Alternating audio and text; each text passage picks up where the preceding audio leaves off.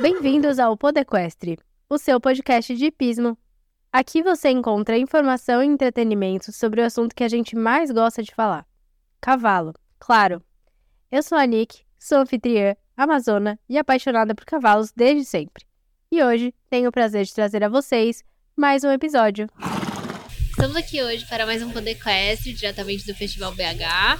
Estou aqui com o Alexandre, que ele é promotor do IHB e ele também é médico veterinário. Conta um pouco pra gente como é que é tá por trás do, do backstage desse evento incrível que a gente está tendo aqui. Ah, é incrível, é desafiador, é, traz várias nuances no sentido de, cara, é desafio, é entregar para o público algo novo, algo diferente. É o terceiro ano que eu estou aqui no festival do do BH como promotor do IHB, né? Então tem que se inovar todos os anos uhum. e também ter uma carreira profissional como médico veterinário, então meio que tem que mesclar e assim por diante. É bem desafiador. E como é que a sua profissão te ajuda nesse meio hoje? Ah, eu amo cavalos, né? Sou suspeito para falar, então tudo que envolve cavalos fale sobre cavalos, tem alguém conversando, falando, mostrando um vídeo, eu quero estar no meio, eu quero ouvir, são novidades, eu gosto disso, eu amo isso. Então, como promotor, estar no meio é muito bom para mim, porque eu consigo conversar, atender de uma forma diferente todos os veterinários, criadores, todos os é, possíveis compradores, possíveis inovadores da, do BH, então é incrível. E, e, hoje você está aqui fazendo amor social com todo mundo lá no, no camarote e tudo mais.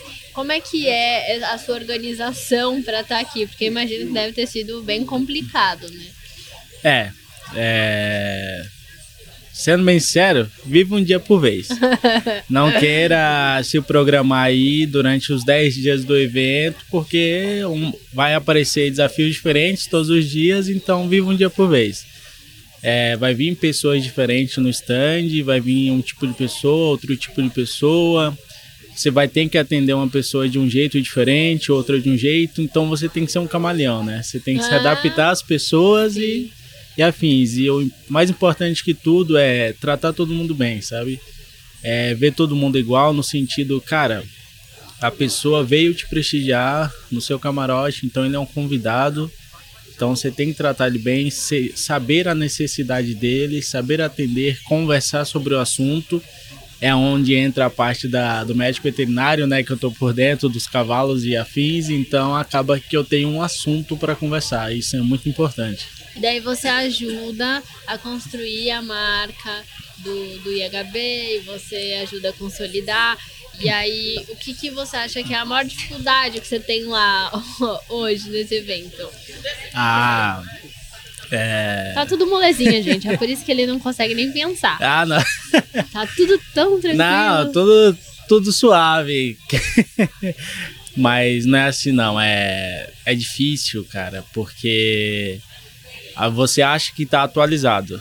Aí vem um criador novo, cara, se vê esse garanhão que ganhou, pulou na Europa lá, fez zero, pô, é, tem uma genética que passa para os filhos e para quem é esse? Aí tem que estudar, tem que ver o que aqui ele tá falando, tem que ver o que, que o pessoal tá falando, vai trazer, não vai, e assim por diante. Então é bem complicado, viu? E aí você, como é que você fez essa transição? Ou você ainda está atendendo como veterinário? Não, ainda atendo como veterinário. Eu estava morando no Rio recentemente. Eu estava em uma temporada de nascimento de potros, né? Que além de amar cavalo, eu amo neonato, a criação em si, né? Uhum. Então, eu vim para São Paulo para ficar esse período na, no, no festival com IHB, né? Porque eu conheço a criação dele desde o primeiro potro. Entendi. Então, é, eles me deram essa oportunidade e falaram assim: porra, Lei, você consegue ir lá para nos ajudar? Você conhece a criação, você sabe o sufoco que a gente passou, é, você viu o desenvolvimento da nossa criação para falar pro pessoal, né? Porque. E outra, você conhece a hípica, né? Você conhece as pessoas, os veterinários, você faz estágio com eles.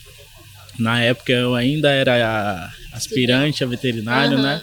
Eu era estudante Hoje eu sou veterinário, então essa transição foi muito boa, porque eu linkei a, o social que eu já tinha com os veterinários e com a parte do, da comunicação que eu tive que desenvolver, que são partes não técnicas que todo veterinário precisa desenvolver para estar tá no meio, para poder linkar uma coisa na outra e assim fazer essa junção, né?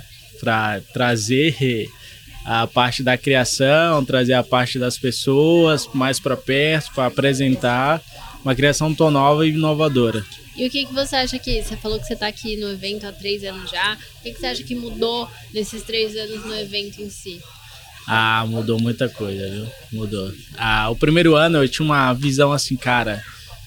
Eu tô à frente como promotor de um stand, o que, que eu vou fazer, que, que as pessoas vão falar, o que, que, que, que eles querem, o que, que eu preciso integrar, é, entregar. E hoje não, hoje eu já tenho uma ciência que precisa entregar tal coisa para cada é, público, para o veterinário, para o criador que vem conhecer o IHB, para os possíveis compradores que vêm conhecer o IHB, para as pessoas novas que precisam conhecer o IHB e difundir a criação, né? Difundir a como eles fazem, o amor que eles têm pela criação, a qualidade da criação deles então, além de promoter, eu carrego isso comigo como uma missão, sabe? Todo festival eu tenho uma missão que é falar que os potros são de excelente qualidade, são de excelente criação, eles dão atenção, amor, carinho. A Giovana